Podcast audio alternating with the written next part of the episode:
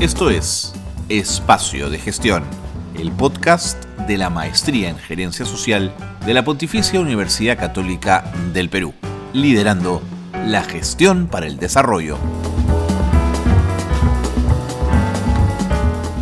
Hola, ¿qué tal? ¿Cómo están? Muy buenas tardes, bienvenidos y bienvenidas a este espacio, que es el espacio de gestión, el eh, programa de radio de la Maestría en Gerencia Social la Pontificia Universidad Católica del Perú, el programa decano de la radio de la Universidad Católica. Estamos muy contentos de estar siempre con ustedes. Antes de entrar en materia, quiero contarles que si les provoca, si les interesa aprovechar el, el, verano y retomar sus estudios en la maestría en gerencia social este 2023, ahora es posible. Queremos contarles que se encuentra vigente el proceso de reincorporación para el ciclo de la maestría en gerencia social 2023-1 de la modalidad semipresencial que inicia en enero. Puedes enviar tu solicitud hasta el 9 de diciembre. Se van a dictar los cursos del segundo y quinto ciclo del plan de estudios.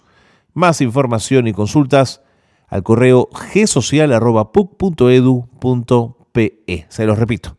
Consultas al correo gsocial.puc.edu.pe. No se pierdan esta oportunidad de poder continuar con sus estudios de maestría en una de las, en uno de los programas, en una de las maestrías, la de gerencia social más eh, solicitada, más activa, con más demanda de toda la Universidad eh, Católica. Anímense a llevar esta, esta maestría y a completarla a quienes lo necesitan.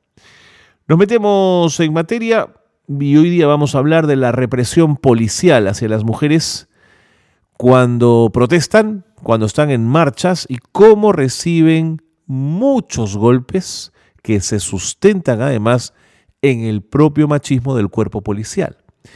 Em, vamos a escuchar historias además de quienes han sido golpeadas, humilladas, pegadas por personal policial por el hecho solamente de estar en una vereda y hacer un reclamo. Son historias impresionantes. Es el caso de Maribel Mamani que va a estar con nosotros en el programa y con quien vamos a conversar luego de la pausa. Quédense con nosotros. Bienvenidos y bienvenidas. Esto es Espacio de Gestión. Bien, qué bueno que están con nosotros en el programa porque vamos a, conversar eh, con eh, Maribel Mamani Canchis. Ella es es eh, activista, es eh, una mujer que tiene muchísima experiencia en la movilización y en la protesta de todo lo que tiene que ver con los derechos, los derechos colectivos de las mujeres. pero hoy vamos a hablar de una problemática mayor y es que hay una suerte de criminalización de la protesta, pero además con énfasis de esa violencia en las mujeres que protestan. Maribel está con nosotros, ella ha vivido en carne propia esta, esta suerte de represión policial y vamos a conversar con ella en torno justamente a ese tema. ¿Cómo le va Maribel? Bienvenida, gracias por acompañarnos. Muy buenos días, Carlos. Eh, eh, Maribel Mamani Quispe, de la provincia de Canchis, región Cusco. Correcto, gracias, gracias por ayudarme con los apellidos. Le agradezco mucho, Maribel, la, la, confianza de estar con nosotros. Cuénteme, cuénteme un poquito primero eh, su trayectoria como, como parte de, de colectivo de mujeres que salen a, defender los temas que tienen que ver con la en contra de la violencia de género. ¿Cómo comenzó usted a vincularse con ello? Bueno, este, para empezar, yo creo que esto esto se viene desde hace años ya. Este, yo tengo padres este, dirigentes, pero en el entorno machista. Este, aquí en la sierra pues la mayoría son machistas. Mi, mi papá era dirigente, eterno dirigente, y nunca aceptó el hecho de querer tener hijas mujeres, y para suerte somos todas mujeres. Entonces, entonces eh, el conflicto siempre ha sido interiormente y en la sociedad, en casa, en familia, en la comunidad, el por qué no soy varón, por qué he sido mujer, ¿no? Entonces, la lucha siempre se ha dado desde, desde el interior mío, ¿no? Es así que yo al salir de mi comunidad decidí estudiar, cosa que no estuvieron de acuerdo ni, ni mi familia, ni mis padres, ni la comunidad, ¿no? Porque una mujer no está hecha para estudiar, solamente este, aprenden a leer y escribir para mandar carpetas a los hombres y ya está para eso. Y por otro lado, este el rol de género, ¿no? Para para que vayan a la cocina y atender a los hijos. Entonces yo rompí esos esquemas y, y aún más la cólera era hacia mí como hermana mayor, mis hermanas menores seguían detrás de mí. Entonces yo sufría bastante porque yo tenía ese, e, e, e, ese concepto ¿no? De rechazo hacia mi persona como, como hija, como, como mujer. Entonces, queriendo ser varón, en ese entonces decidí estudiar una carrera de varón para que pudieran aceptarme. La lucha era interna, la lucha era mía, pero todavía no era este, agremiada en colectivas ni nada por el estilo. Entonces estudié una carrera de varón y aún así no me aceptaron y aún así no pude llegar a hacer lo que ellos querían. Entonces ahí empieza. Yo estudié ingeniería geológica con puros chicos. y, tampoco fue fácil, este, tampoco fue fácil estudiar una carrera de varones, una, una mujer entre, digamos, 50 hombres, no, no fue fácil. Y aún así, este, después de, de eso, salgo a la sociedad y me topo con la, con la cruda realidad con, con mi pasado, con el presente y con el futuro. Entonces es ahí donde yo empiezo a, a reclamar, ¿no? A, a, gritar, a ya no callar, a decir las cosas por su nombre. Entonces, estamos en ese proceso de aprendizaje eh, con el impulso y el apoyo de, de, algunas colectivas, de algunas organizaciones.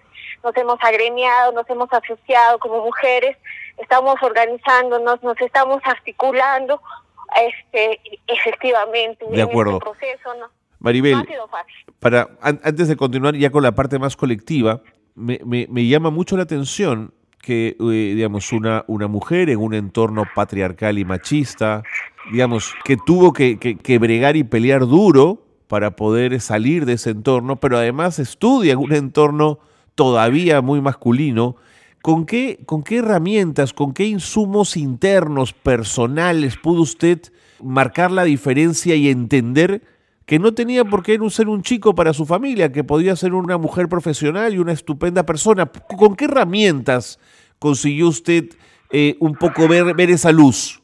Yo creo que ingenuamente pensé en el momento, ¿no? Quizás si, si soy lo que ellos quieren que sea, de alguna manera voy a tener la aceptación, dije, pero las estrategias que yo utilicé fueron muy fuertes. Lo que pasé fue muy fuerte. Me pasaron muchas cosas. Fui, este, fui negada por mi familia. No me apoyaron económicamente ni moralmente. Hice, hice el estudio prácticamente sola. Me autoeduqué. Y aún así, este, mi, lo que esperaba, lo que tanto esperaba, no se dio. Entonces es ahí donde comprendo, ¿no? Que no, que no es lo que ellos quieran, sino que lo que yo sienta y lo que yo quiera. Que no es que ellos me acepten, sino que yo debo aceptarme que soy mujer. De acuerdo. Eh, cuando usted me menciona que su padre era dirigente, ¿de qué gremio? ¿Estaba en partidos políticos? No, comunero.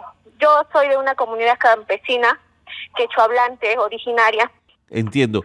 Y ahora que usted forma parte de un colectivo, primero cuénteme cómo llegó a él, cómo se fue encontrando con los colectivos que le permitieron trabajar, activar, incluso hasta militar? Como le comentaba, fue un proceso largo en el cual me choco con la realidad, ¿no? Regreso yo después de ser profesional, trabajar y chocarme con la realidad y volver, ¿no? A casa y decir, miren, este, tal vez así sí me puedan aceptar. Entonces, todas las herramientas que antes me funcionaban para yo salir adelante y levantarme en cada obstáculo que tenía en la vida, ya no me funcionaron una vez llegando al Cusco ya no me funcionaron. Creo que todos los esquemas que había pasado en la niñez y en la adolescencia me hundieron, me hundieron al fango, entonces estuve hundida. Es ahí donde, donde busco ayuda, donde busco refugio, donde, donde realmente veo la necesidad de buscar gente como yo para poder eh, ser más fuerte, ¿no?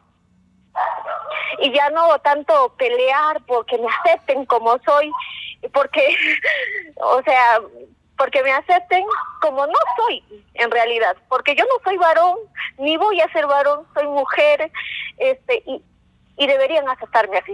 De acuerdo. El trabajo, su trabajo eh, a nivel colectivo, ¿con qué grupos comienza? ¿Cómo se va vinculando? Ya, llego yo este, a vincularme con jóvenes primero. Este, llegó a, a, mi ciudad natal este, me, eh, con el rechazo, eh, me, me niegan todo, entonces eh, pierdo el trabajo, no, no, no tenía con qué estoy a mantenerme, entonces decidí emprender, nos juntamos con jóvenes este, para emprender algún tipo de negocio, porque herramientas, eh, conocimientos sí había, herramientas de repente nos faltaban materiales y todo eso, pero sí, sí había.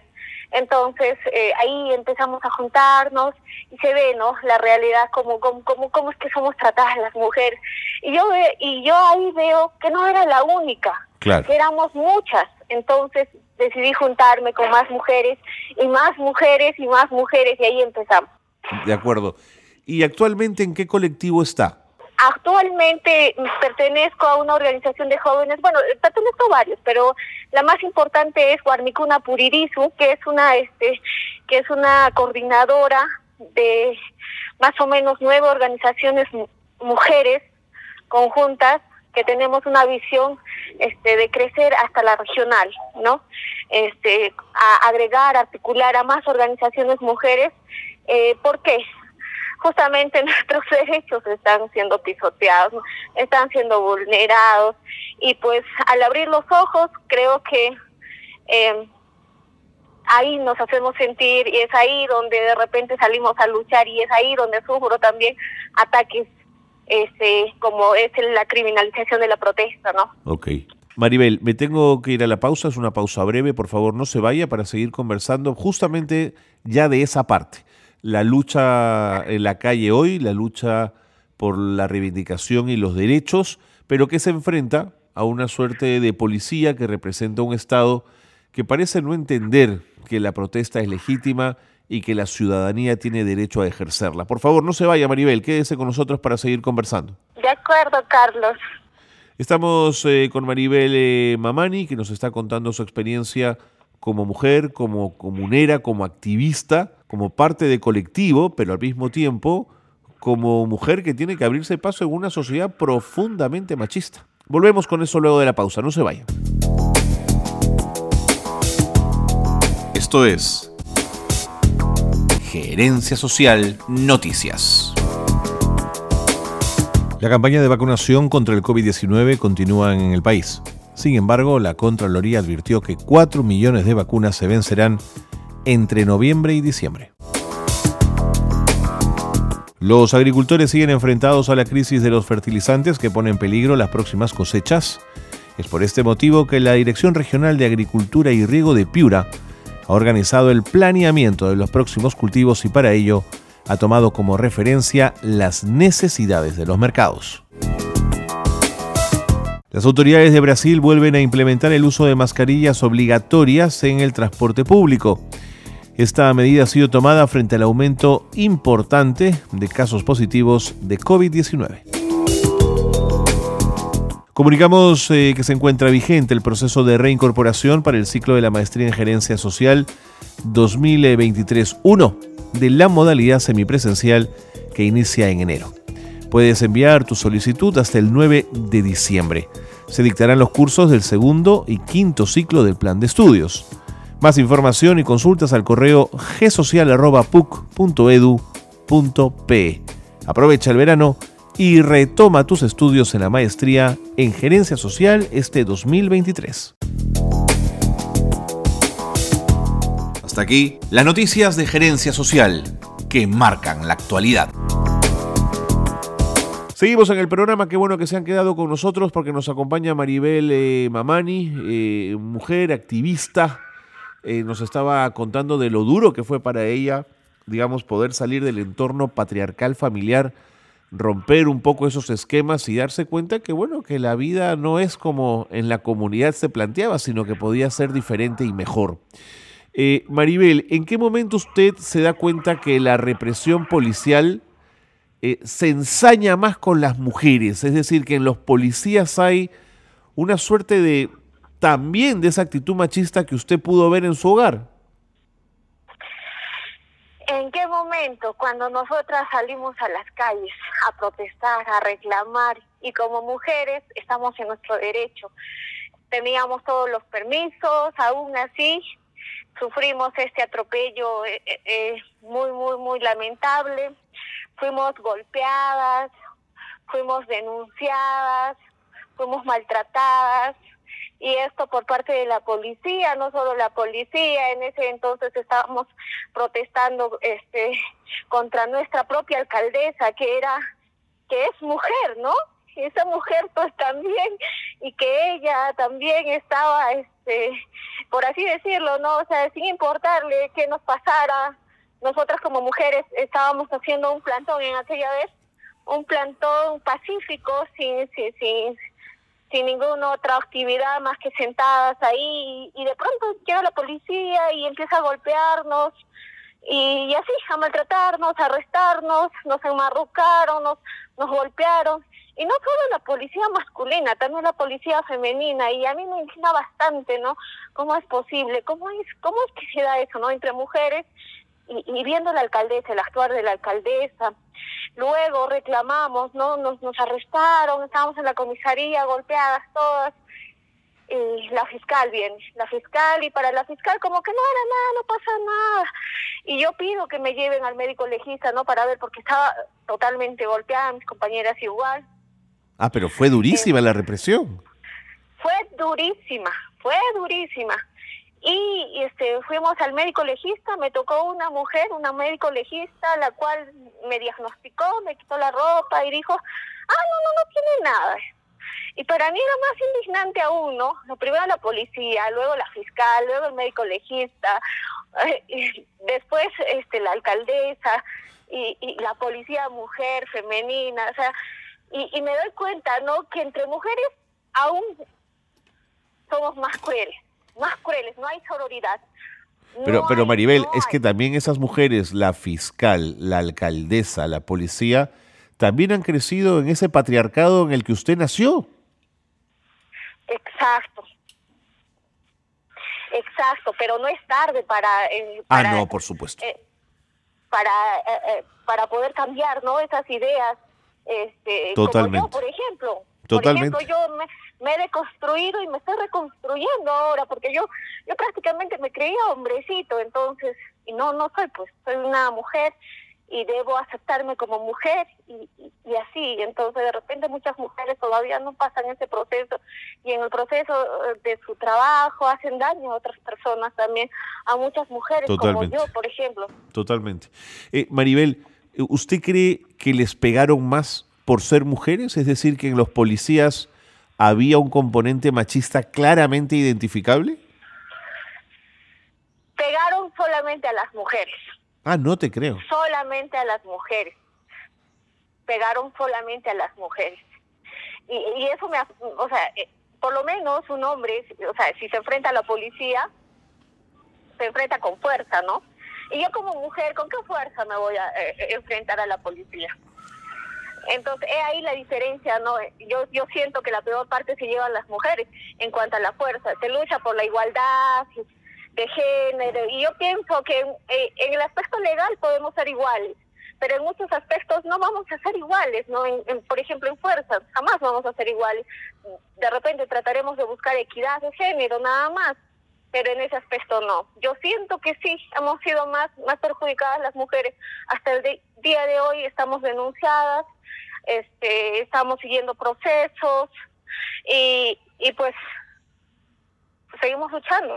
No podemos quedarnos ahí. Maribel, ¿y, y, y la gente que está viendo cómo las aporrean y las golpean, donde hay hombres y mujeres, eh, ¿se solidarizan con ustedes o por el contrario se escuchan los típicos eh, váyanse a la cocina, regresen a su casa, sus hijos los están esperando? ¿Algo de eso también puede haber? Hay, y es mucho más aquí, es en la sierra, como somos mujeres andinas, comuneras, eh, en muchas ocasiones nos dicen, ¿no?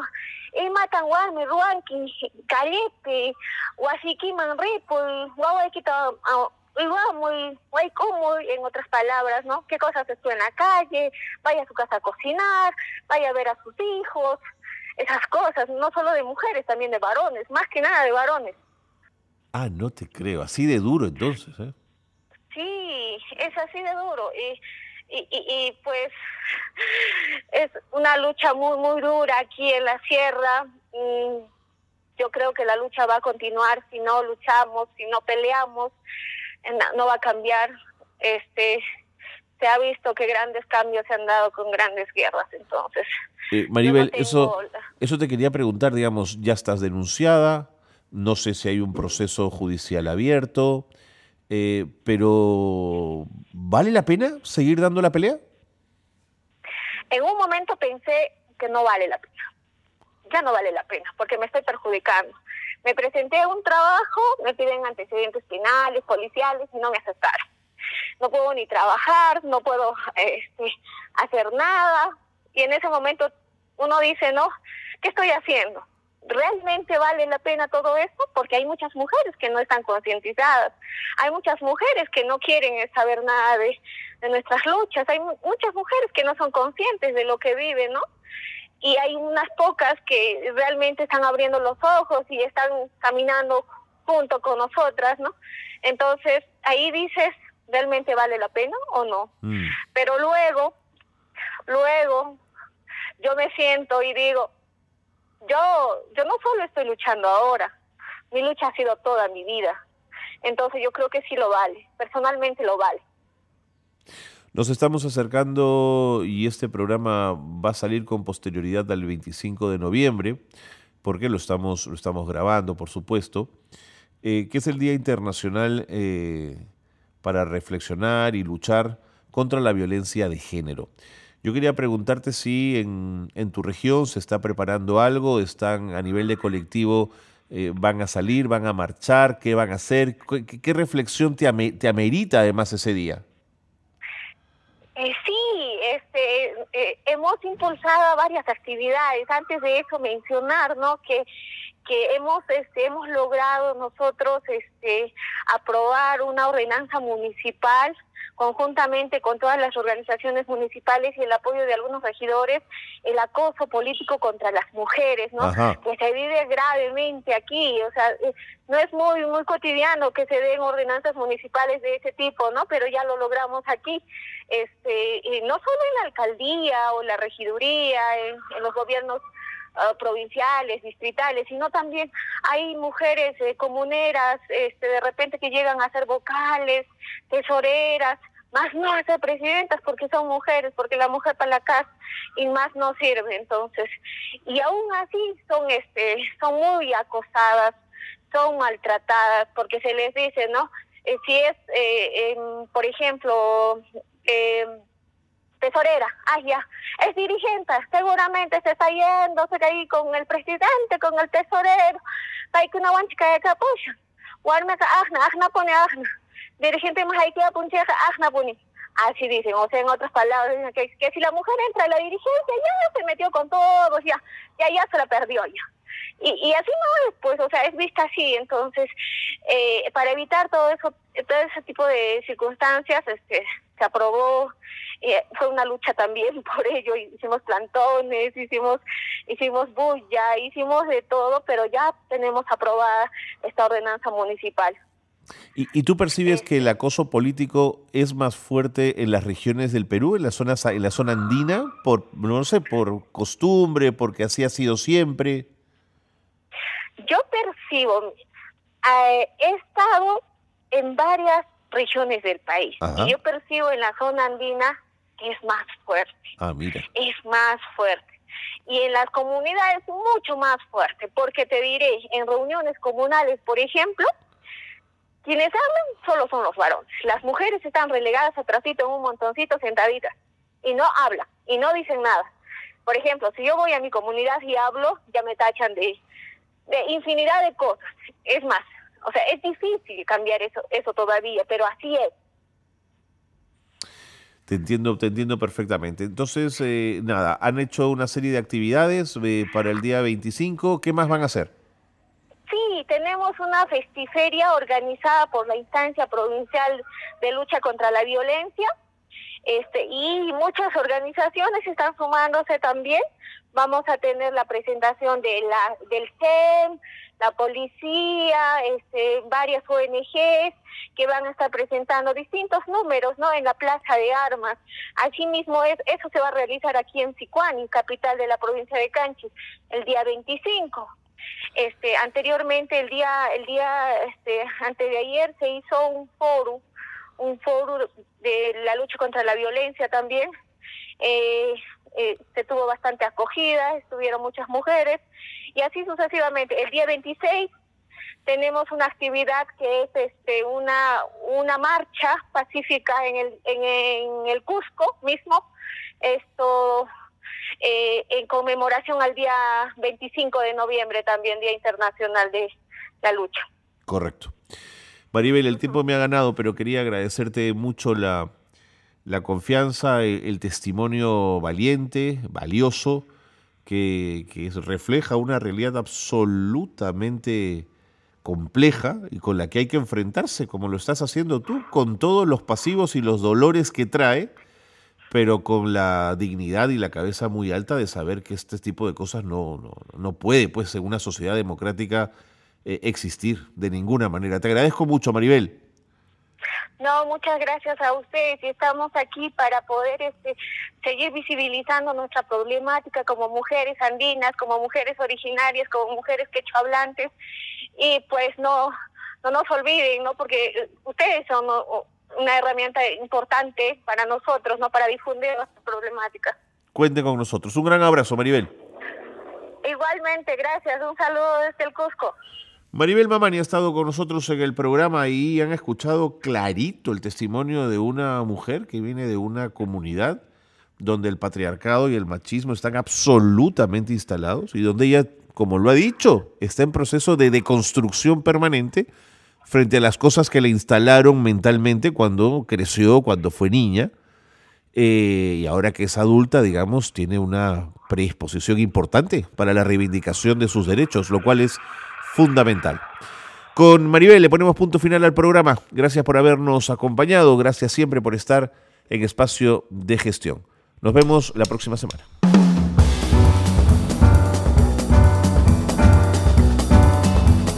Hasta aquí una nueva edición de Espacio de Gestión, la gerencia social liderando la gestión para el desarrollo.